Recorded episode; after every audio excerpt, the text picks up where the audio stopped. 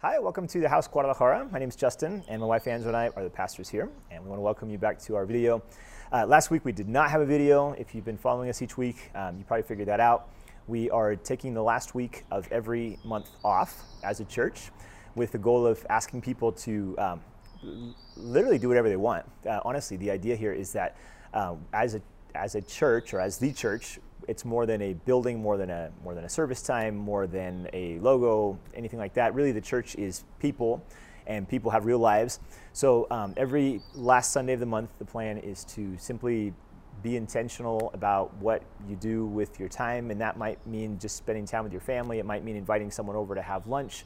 It might mean going on vacation. Uh, obviously, we're all free to do whatever we want every Sunday, but we thought it'd be cool to take at least one Sunday a month and really emphasize the fact that you can take the love of Jesus everywhere you go, and uh, you don't have to feel some religious obligation to be in a building or be in a service um, in order to be a follower of Jesus. I think we all, I think we all understand that. Um, so anyway, that was last week, so we didn't have a video, but we're going to do the next four weeks with videos and also our live meetings, uh, in-person meetings, Lord willing, at 11 and 1 every Sunday here in Guadalajara, here in the building that I'm at right now. So if you're in the city, we'd love to meet you, love to have you stop by. And um, we also do our Zoom meeting, uh, or actually what we did last week was we broadcast the first service, the 11 o'clock service, live on Zoom. So that's also an option. That I think is how we're going to continue to do it for now. So 11 o'clock Central Time, we'll have a live broadcast of our service, but it's kind of interactive. Someone walks around with a camera and like greets people. So if you ever want to jump on that rather than just watching this video, that's awesome too. Sundays at 11 o'clock. Um, I'm going to jump into the the uh, subject that I have in my mind today. It's it's something I've been thinking about for a while. Typically, when I share something, it's because it's kind of been sort of rattling around in my brain for some time. And um, I actually had a tough time picking the verse or the passage because I, I was reading in First John and I just wanted to read the whole book. Uh, it is one of my favorite books. It's five chapters long. You can tell John, the Apostle John, is really passionate about something. He wrote this toward the end of his life, so he was, in a sense, um, summing up or boiling down kind of a lot of the things that he had known and believed and taught and lived for decades after Jesus uh, returned to heaven. He's, he's putting them in this really short letter, relatively short letter, um, and it's, it's mostly about love it's really the, the book is mostly about how we can connect to one another and connect to God in love. But it's also it also talks a lot about sin. Um, it's it's one of the books of the Bible that maybe most mentions the word sin. I haven't actually counted, but um, at least from my subjective experience or uh, reading of it, uh, it feels like he talks quite a bit about sin and he talks a lot about love. And he actually he actually sets them up almost as opposites. And I want to talk a little bit about that today and a few other things as well. So let me read I guess I picked out about 15 verses, but it's a little bit scattered. I'm just gonna I'm just gonna read through it, make a few comments. 1 John 3, um, he says this, and this is this is after he spent two chapters already talking about some of these topics, in particular talking about love. So he says, "See what great love the Father has lavished on us, that we should be called children of God, and that is what we are. The reason the world does not know us is that it did not know Him. Dear friends, now we are children of God, and what we will be has not yet been made known. But we know that when Christ appears, we shall be like Him, for we shall be." we shall see him as he is. So he's kind of saying we don't totally understand who we are yet, and people around us probably don't. We don't always see our value. We don't always see our importance. We don't always see our giftings. We don't always see um, the the masterpiece that we are in God's eyes. He, you know, we see sometimes the flaws, and he's going to talk about some of those in a moment. Um, but he says God's called us His children, like we are His children. That's that's who we are. That's our identity. It's not what we do, it's not what we don't do, where we mess up, or even where we succeed. Our identity is children of God. And that's, um, again, that's another one of the themes throughout this book. He just loves that phrase, children, little children. Um, that's a whole other topic. But anyway, verse 3 All who have this hope in him, in Jesus, purify themselves just as he is pure. Then he says, Everyone who sins breaks the law. In fact, sin is lawlessness. But you know that he appeared so that we might take away, so that he might take away our sins. And in him is no sin. No one who lives in him keeps on sinning. No one who continues to sin has either seen him or known him. Dear children, do not let anyone lead you astray. The one who does what is right is righteous, just as he is righteous. The one who does what is sinful is of the devil, because the devil has been sinning from the beginning. The reason the Son of God appeared was to destroy the devil's work. No one who is born of God will continue to sin because God's seed remains in them. They cannot go on sinning because they have been born of God. This is how we know who the children of God are and who the children of the devil are. Anyone who does not do what is right is not God's child, nor is anyone who does not love their brother and sister. So, like, I said, he goes off on this concept of sin.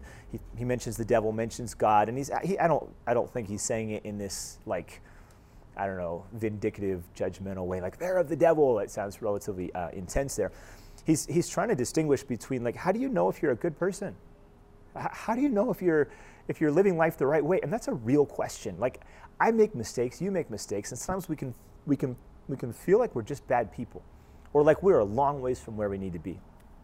Other times, maybe we feel like we're amazing people or we're awesome. Uh, it's kind of just go up and down, and so often it's based on what we do, what we don't do. And so, John, I think it's a real gentle tone. He's, he's actually saying, hey, the kind of the difference is if you keep on living this crazy lifestyle, if you keep on sinning, it's not even just like if you mess up once, you're out. It's this idea of a, of a lifestyle of, of sin, and then he, he, in, order, in order to illustrate what that looks like, he shows us the opposite, which is a lifestyle of love. That is such a powerful and such an important distinction that the opposite of sin is not necessarily holiness. It's not not sinning. The opposite of sin is actually love. And I want to talk a little bit about that today because I think we waste too much time fighting sin, to be honest. I think we waste too much time and too much mental energy stressing about sin, and we don't spend nearly enough time developing love. And yet, if we develop the love, the sin wouldn't have really a foothold. It wouldn't have a place to exist because love is actually the opposite of sin. Um, so, anyway, John talks a lot about this. Let me just throw a few more verses out. I think I ended up on verse 10. Um, he says, let me read that last phrase. Anyone who does not do, this is verse 10, anyone who does not do what is right is not God's child, nor is anyone who does not love their brother and sister. And so he like puts those together. You don't do what's right, and the definition of that, the explanation of that is you don't love your brother or your sister. Uh, verse 11, for this is the message you have heard from the beginning. We should love one another. So he's like, Jesus said this from the very beginning, actually from the Old Testament. Love God and love your neighbor as yourself. Verse 14, I'm going to jump around here. We know that we have passed from death to life because we love each other. Anyone who does not love remains in death. Verse 16, this is how we know what love is. Jesus Christ laid down his life for us, and we ought to lay down our lives for our brothers and sisters. Verse 18, dear children, do not let, it, uh, let us not love with words or speech, but with actions and in truth. And then down to verse 23, this is his command to believe in the name of his son, Jesus Christ, and to love one another as he commanded us. And I could continue, and I wouldn't even have had to skip those verses, but I just did it for time's sake. It's this constant emphasis throughout this book on, on let's love one another. Let's, let's, let's love one another. Let's be who we are called to be. Let's be children of God. And I want to talk about, um, about this idea of being yourself. Um, I'm not just going to talk about love. I want to talk for a few moments. I'm not going to take too long here. But I want to talk about this idea of how can you be yourself? How can you really, how can you really be yourself? You know, John calls us children of God. Um, he says that we've passed from death to life. And then he gives a few indications of that. But the, the real, for me anyway, and I, I don't know if you've ever struggled with this, but sometimes I'm, i look at myself and I'm like, I, I am not totally sure how to do this. Like I'm not totally sure how to live or how to be the way I think that I sense in my heart I'm supposed to be or live. I, I find a lot of distractions. I find a lot of mess ups. I find a lot of weaknesses and mistakes. I find a lot of fear. I find a lot of shame. Um, not all the time, you know, but I but it's a regular occurrence, trying to just live life, and I end up saying something wrong and hurting somebody's feelings, or making a poor decision, or um, doing something I'd promised myself I wouldn't do, or you know, just this whole litany of things that sometimes I find myself thinking and doing that that would almost imply that I'm really not who I want to be or not who I should be. You know, and then there's that's one category, I suppose, of of this, you know, where you do something bad or you don't do something good. But there's also kind of this other thing that's been in my brain lately, like how do you be true to yourself, you know, when you feel like you have a, a calling or a gifting or a passion, or maybe where you see something that you think is wrong and you want to kind of call it out, and yet you feel silenced. You feel like you have to live as a different person than you are. Maybe in your workplace, you can't be the person you need to be because you'll get fired, you know, or because it's just not accepted. And this is a conversation you hear a lot lately in terms of racism, in terms of misogyny, and it's a really important conversation. Like, how can you be yourself in the room where you are. Not just be in the room, but be yourself in that room. And I think they're all connected. I think this idea of being yourself has to be connected to, to understanding who you are in God and understanding how that works in this whole concept called love. And so I'm going to attempt in a few minutes today to share a few ways that I see to be yourself. And I'm going to try to pull together some different threads, some different ideas. Um, honestly, probably should try to make this a series, but I'm going to try to cover it right now. If I continue next week, It's because I'm still passionate about this. Um, so let's pray to get started. I know I read a lot, talked a lot already, but why don't we pray? And I'm going to uh, just ask that God would help us kind of see ourselves for who we are in His eyes. Lord, we thank you for your love, for your calling in our lives. Thank you that we are your children, first and foremost, beyond every other uh, label, every other title, every other occupation, Lord, anything else in our lives pales in comparison to the fact that we are your children and your love for us is real and it's present. And um, I just ask today that in these moments we have together, you would help us connect to who we really are, that we would value that, we would celebrate that, we would live it out, and that you give us understanding and wisdom to know how to relate to the people around us, how to be the people you've called us to be, and how to live in love. In Jesus' name we pray. Amen.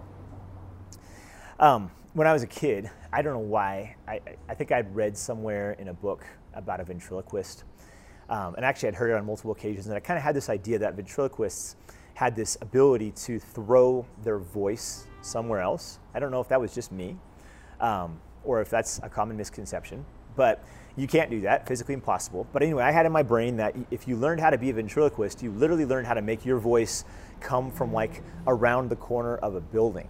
Uh, or come from up, and I thought that would be the coolest trick to learn. You know, if I could play tricks on my brothers, and I was probably like I don't know, 10, 12, 14 years old. I had this dream, like I'm gonna learn how to make my voice come from somewhere else and freak people out and scare people.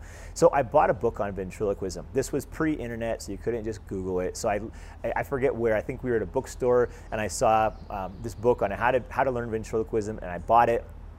Again, I was maybe 12 years old and it was, it was a really small book. I think I still have it somewhere because um, I was really passionate about this. Like I was going to learn how to make my voice come from somewhere else. Thought that'd be the coolest thing. Well, like right on the first page, they tell you that is not going to ever happen. That is physically impossible. Sound doesn't work that way. Um, and you've seen ventriloquists, I'm sure. They're usually they have a little scary puppet on their knee. They're actually kind of terrifying. And the, the dude that's sitting there um, that's, that's moving this puppet's mouth, he's making it sound like his voice is coming out of the puppet's mouth and he's moving him and there's usually conversation back and forth and the guy that's sitting there doesn't move his mouth. And so psychologically, your brain interprets the sound as coming from this little puppet. But it's like what, like two feet away at the most. It's not going to come from somewhere else. So that was my big disappointment. Um, to be honest, I still haven't fully recovered from the trauma of discovering that I'd been lied to my whole childhood. Um, but I did try to learn how to talk without moving my lips. Um, I don't know how long I spent doing that. Not long. Never bought a puppet. Um, it's not something I'm necessarily good at, but I, it was fun to, to try to figure out like how can you pretend to not be talking how can you try to make sound come out without it looking like it's actually coming out of your mouth? Now, if you don't have the puppet on your knee, no one's distracted. They're just like, why is he clenching his teeth and talking? Like, why? I can see, I can literally see his tongue moving. And there's a few sounds you have to fake. So to this day, I actually still use that skill. If I'm trying to whisper something to my wife and I don't want someone to read my lips, I'll try to like talk that way. I'm just, I'm not good at it. I'm not even to try it. But it's fake. You know, you're, you're, you're faking something. You're trying to pretend it's not you. You're trying to pretend that you're not the one that those words are coming from. And if you, if you are, you know, if you have the whole puppet and all that, which again, I never got that level, uh, I still find them kind of creepy. It's, it's, you, you literally have two personalities going on, a whole conversation going back and forth. And it's all one person, but there's two people. It's one personality, but there's two personalities, and it's just it's fake. It's all fake, and it's hilarious, and it's it's scary, but it's also funny. Uh, it's great for a party trick. But in real life, that's that's actually like psychologically damaging. if you find yourself trying to speak like a different person, be a different person, act like a different person, have it's it's split personalities and it's not considered a positive in psychology. And I'm not a psychologist and I'm not going to try to pretend to be or to get into all that here, but I think as humans, if we can understand that God did not make us to fake everybody out all the time. He did not create us to act like we're somebody different. He made us who we are on purpose and for a purpose. And that was what I talked about two weeks ago. Um, I'm not going to go over that message again, but I talked a lot about how each one of us has a different calling. We have a different ability, a different gift. It's, it's found throughout Scripture. And so if you had a chance to watch that video, um, what I'm going to say today maybe relates to that somewhat. You are created by God to be who you are. And I think there is a there is a there's a myth. I'm going to call it a myth. It's a theological myth um, or at least I believe it is. It, it's kind of insidious, it's kind of sneaky, that, that floats around out there that kind of spins off of this concept of sin or off this concept of, you know, separate from God, we, we, we fall short of God. There's this myth that says we're awful, horrible, terrible people, that without God, we're just a total mess and we're, we're broken and miserable and a failure, and God can't even look at us. It's a myth. The Bible doesn't describe us that way. Now, in comparison to God, sure, you know, in comparison to God, yeah, we're pretty messed up. Um, the things we do wrong are very serious. And so I'm not saying that the teaching in Scripture about, about sin and salvation isn't real. It is very real. We need God's salvation. Jesus died on the cross to forgive us of our sins, and our sins are terrible. And they're worthy of death in the Bible. That's the description that it gives us. But the goal of Jesus isn't to come into your life and say, You are a total mess. From the moment you were born, you were worthless. And so we're just gonna, we're just gonna start over and I'm going to make you someone completely different. That's not how it works. The Bible says we're a new creation in Him, but you, your face doesn't change. Your, your personality doesn't change. Your gifts and callings don't change. Actually, what happens is sin gets removed. The, the, those things that were like pulling and distorting and ruining the image of God that was in you from the moment you were born, from before you were born, that God shaped and formed in your mother's womb, that isn't, that isn't totally changed. It's, it's, it's almost like the, this, the distracting things are taken away and the, the glory of God is revealed in your life once again. I was talking to someone just recently and they, they were going through kind of their, kind of their backstory. Um, and it's, you know, he, he had really suffered with a lot of issues and ended up going off into some addictions and things like that. And he said he just he looked in the mirror and he's like, I'm not I'm just a shell of who I used to be. He had this moment of realization. He's like, this isn't me. This isn't what I want for my life. This is not who I used to be or who I want to be. And he he met Jesus. He had an encounter with God and he, he began to change. And I think probably all of us could could look back at moments in our lives where something like that has happened, where we've realized it's not so much that God, it's not at all that God made a mistake in making us who we are. It's that we are not living up to who we're supposed to be. We have allowed something to come in and remove or tarnish or, or distract the image of God in us. And so when, when John here says, You're children of God, and that's, he says, We haven't seen it all yet, it's not fully revealed, and the world doesn't even recognize it he's, he's kind of alluding, I think, to this fact that we're not there yet. Externally, we haven't quite arrived. You know, I don't act or think or talk like a child of God sometimes, but I am a child of God. You are a child of God. And there's this kind of this existence of, of what the Bible calls sin that gets in the way and, and really is what makes us like a shell of ourselves sometimes, a caricature of ourselves. But the, the goal of life isn't to it's it's not to like discard who we are and try to follow some fake image or some plastic superficial i don't know con- construct in our minds of what a christian should be or a child of god should be or a jesus follower should be that the answer to this kind of internal dilemma, and it's, it's sort of two sides of the same coin, where I act in ways that are harmful and toxic and wrong, and I hate that, or where I'm internally conflicted because I'm trying to fit some mold, ultimately they have the same solution. It's understanding that who we are as children of God is beautiful, value, valuable, precious, necessary, unique. It's understanding that calling, and it's realizing what, that what's getting in the way often is simply a lack of love it's it's sin, but it's sin that reflects itself, or that's more better that's better defined as a lack of love. And so I want to talk just briefly about ways that we can be ourselves. How can you be yourself? I'm going to come back to these themes a couple of times here, but these are there's four of them. I think they're pretty simple. Um, the first one is if you want to be yourself, you have to connect to Jesus.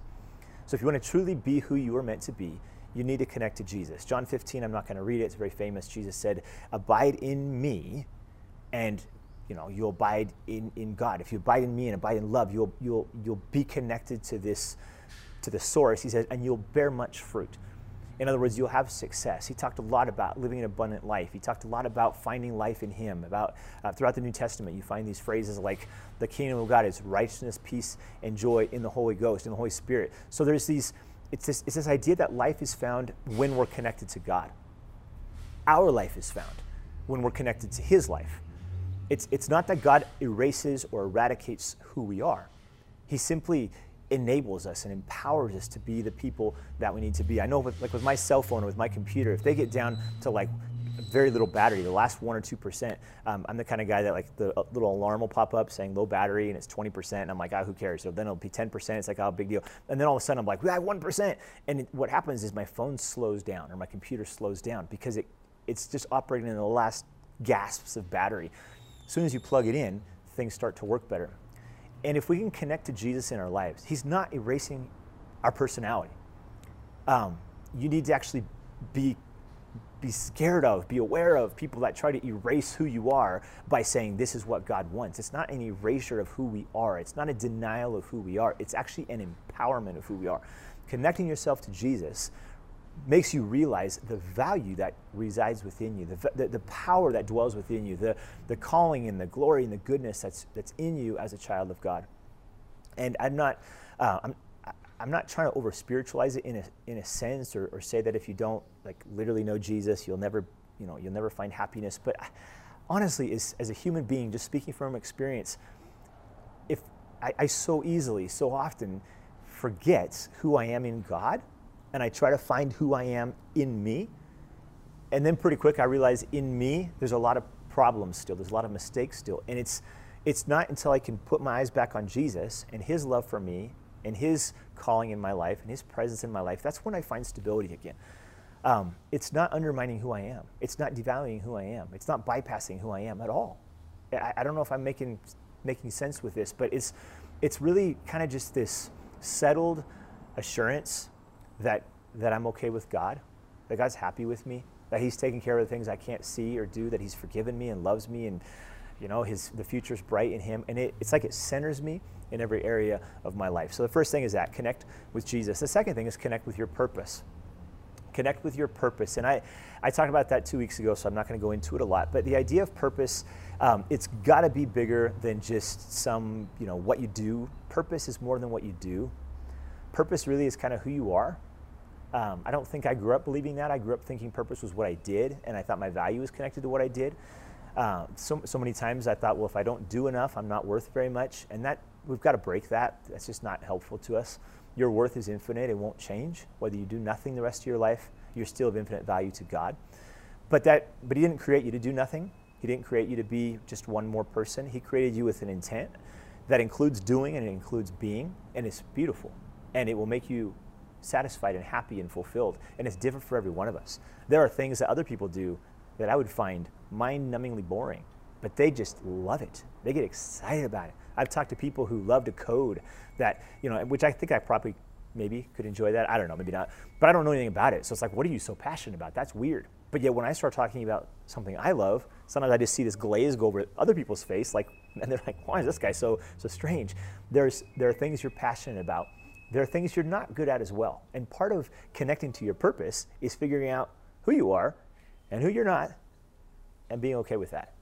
Realizing this is just this is who I am and it's growing. It's, I'm becoming a bigger person. I'm learning new skills. I'm reading books. Like we should always be growing, but but because we love to grow, because we want to have greater influence, not, not, not because we have to we think we have to reach some pinnacle or be like someone else in order to be successful if you want to be truly you, you need to know who that is, what that you is good at, what that you enjoys, what that you hates, where that you is weak, where that you needs some real support. Um, that is a discovery process that will take our whole lives. And just when you think you have it figured out, it seems like things change. You know, another decade passes and suddenly there's another area of your life, or maybe some crazy thing happens you didn't see coming, and, and you're forced to learn and grow. It's it's beautiful. It really, really is. It's a little painful in the moment, but it's, it's actually God leading us towards, or not even just towards our purpose, because that would imply that it's a goal we haven't got to yet, but He's leading us in purpose, with purpose, on purpose. So connect to Jesus, first of all. Just understand your value, your, how loved you are by Jesus. Then connect to your purpose, who you are, who you're not. The third thing is connect to other people. This one gets forgotten a lot, um, or usually we tend to pick between number two and number three. So I'm going to connect to myself who I am, who I'm called to be, what I'm good at, what I can do. Yay, me. But we forget that other people are valuable too. Or sometimes we're like just all about other people and we forget that maybe we actually have to change or we actually have something to give. So you have to combine the two. You connect to your own purpose, to your own calling, to your own value, who you are, what you're good at, what you're not good at. And then you realize this is not, like, I don't exist in a vacuum. I'm not existing just for me. I'm connected to other people all the time. And that is um, far more obvious in the Bible than it is in, in modern culture, probably even in church culture today. The Bible is very much a community book. Um, even First John, if you read through it, most of what he says, a lot of what he says is not you singular, it's you plural. Like do this together. Find how to love better, love people, love the world, love God together. Find how to serve. It's, it's a together thing. So if you want to find purpose, if you, I mean, excuse me, if you want to be who you really are, who you really are is connected to other people. You cannot be yourself alone. sounds contradictory. Like we think to be myself, I need to get away from the world and just be myself. No, no, because who you are is intimately and intricately and always connected to other people. Those connection points are really what, what make life so much more, so much fuller, so much more enjoyable. You cannot be yourself in a vacuum. You cannot be yourself in some hut on a mountain somewhere. You have to be connected to other people. Now, there is definitely a time for getting away by yourself, having some me time, some quality time, some alone time. That's awesome. But eventually, you have to come out of your room, uh, you have to come out of your house, and you have to meet other people and be with other people in some capacity. And that's different for everybody. So I'm not saying you have to be an extrovert, but I'm saying you need people and people need you. So if you want to be yourself, think about other people. It's, it's, the, it's the paradox of really of life, but to be better, a better you, be better with other people. And then you'll find that that actually brings out the best in you. You'll find that those connections change you or reveal who you are in a really powerful way. Um, they'll also reveal who you're not. So be prepared for that. you know, when you find out that you're, mess- you're not good in this area or you need to learn in this area, like you go into it with humility, it keeps you real, it keeps you honest. It's pretty easy to be an amazing person if you never talk to anybody in your head. You're an amazing person, but it's the reality of this messy world that reveals to us that we're not quite there yet. Um, and I think that probably makes sense. Number four, the last one, and I alluded to this at the beginning, and it's the most important one connect to love. So connect to Jesus, know who you are in Him, know you're a child of God, connect to your purpose, know who he's made you to be, your giftings and callings, and also your weaknesses. Number three was connect to other people, realize that you have something to give and receive from actual humans in your life. And number fourth is connect to love. And the reason I want to make that separate from connecting to other people is because, and I'm going to end on this, um, we so easily make defeating sin the goal. Um, we so easily make, or we so quickly think that sin is just this monster, this enemy I have to defeat. And that's really not the way we see it presented often in the Bible, including in this book, but in others as well. It's more like sin is the absence of love. Um, sin, it, it's, like, it's like if a room's dark, you can go into the dark room and you can hate the darkness and you can yell at the darkness and you can try to push back the darkness and you can ignore the darkness or you can do it, the darkness doesn't go away because dark isn't a thing darkness is it's a vacuum it's a void it's a lack of light it's not tangible you, you, get rid of darkness by turning on a light. And, you know, we've all heard the, the, the phrases and the songs and everything that talk about that. Like, light a candle, turn on the light. It gets rid of darkness. I see sin in some ways the same way. Um, it, sin is the absence of love. Now, yes, sometimes sin can be defined as a very tangible negative act that someone did, but in, in reality, if you look underneath those acts, those poor decisions, the abuse, and so many things, it's, it's that there wasn't love. When there's no love, well, then what do you do? You just do whatever you feel like doing. You, you do whatever feels good in the moment. You do whatever brings you pleasure. You do whatever is most convenient for you. When love isn't there, sin goes has free reign. It fills every every little corner of our lives. But love comes in, and sin cannot stay. Where love begins to operate, love for God, love for self, love for others, this idea of doing what's best for other people, of doing what's good, being generous, it, it dispels love. It expels love. It makes, excuse me, uh, sin. It gets, it gets rid of sin in our lives because love is the only thing that has the power to do that. If you want to be who you really are, connect to love, like in a, in a, in an intentional way. So how can I connect to love? And it's, I don't, I know it could sound super like poetic or, I don't know, esoteric or like, like, like what's not, that's not real, it's not tangible, but it, it, it really is. Like in, in, in little decisions, in little moments of frustration, if you take like 30 seconds when you're mad at somebody, when you're frustrated, when you're scared, and you just say, okay, I'm gonna, I'm gonna step back and I'm just gonna think, what's the loving thing to do here? I can't tell you how that changes your perspective in, a, in an instant. And sometimes you don't know the answer, but often you do. Because it, it kind of peels back sort of the competing motivations of, of survival, of self protection, of, I don't know, just the goals that we have that they're not necessarily bad, but they can get in the way of making a wise decision. They can ultimately undermine what we're trying to do in our lives because, because of fear. Like fear floods in, anger floods in, hurt floods in.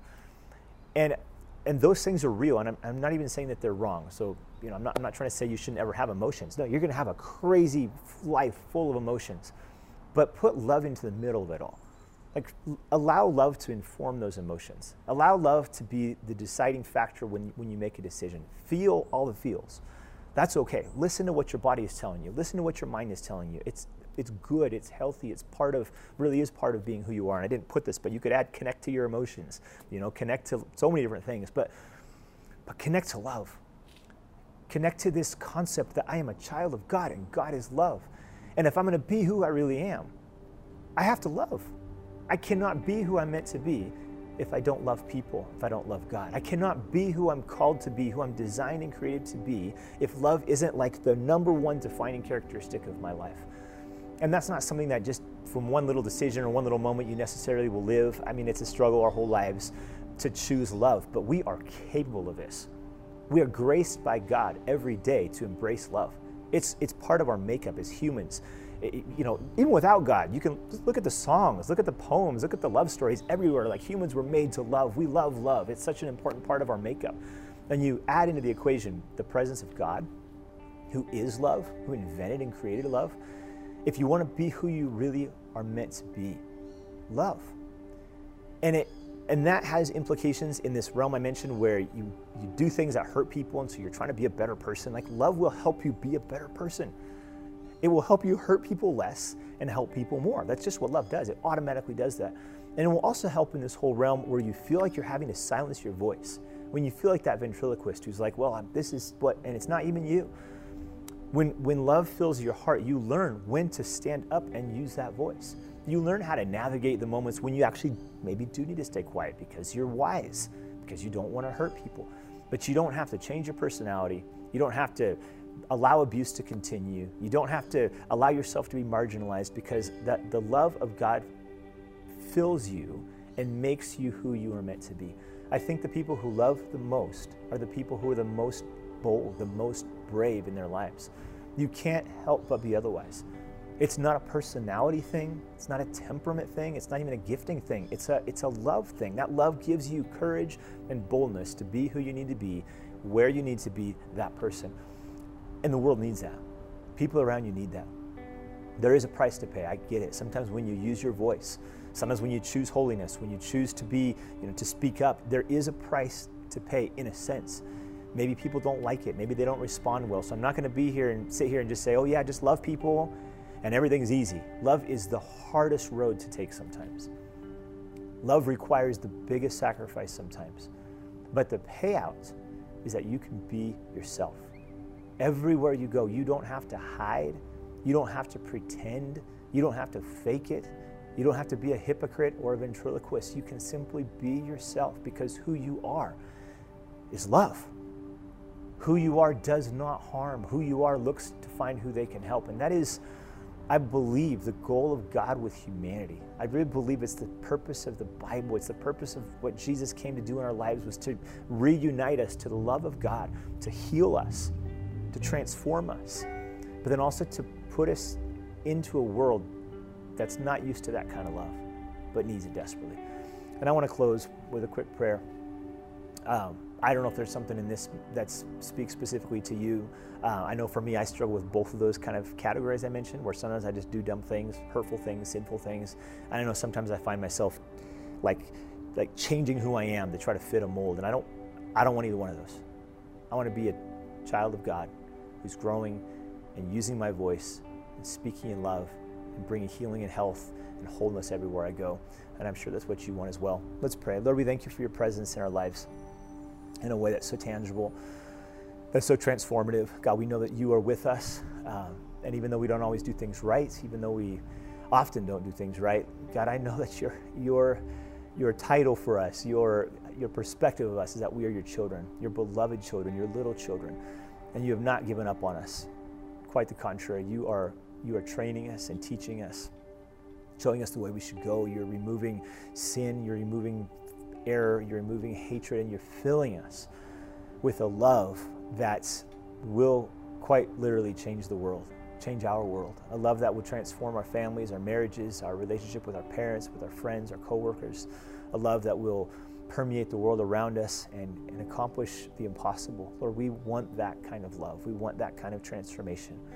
I pray that you'd help us connect all these things that we talked about, Lord. We would connect to you, we would connect to other people, we would connect to ourselves and to our purpose, and that we would connect to this, this characteristic, this quality, this divine presence that we call love in our lives. We thank you for your grace, your presence, your love. In Jesus' name, amen.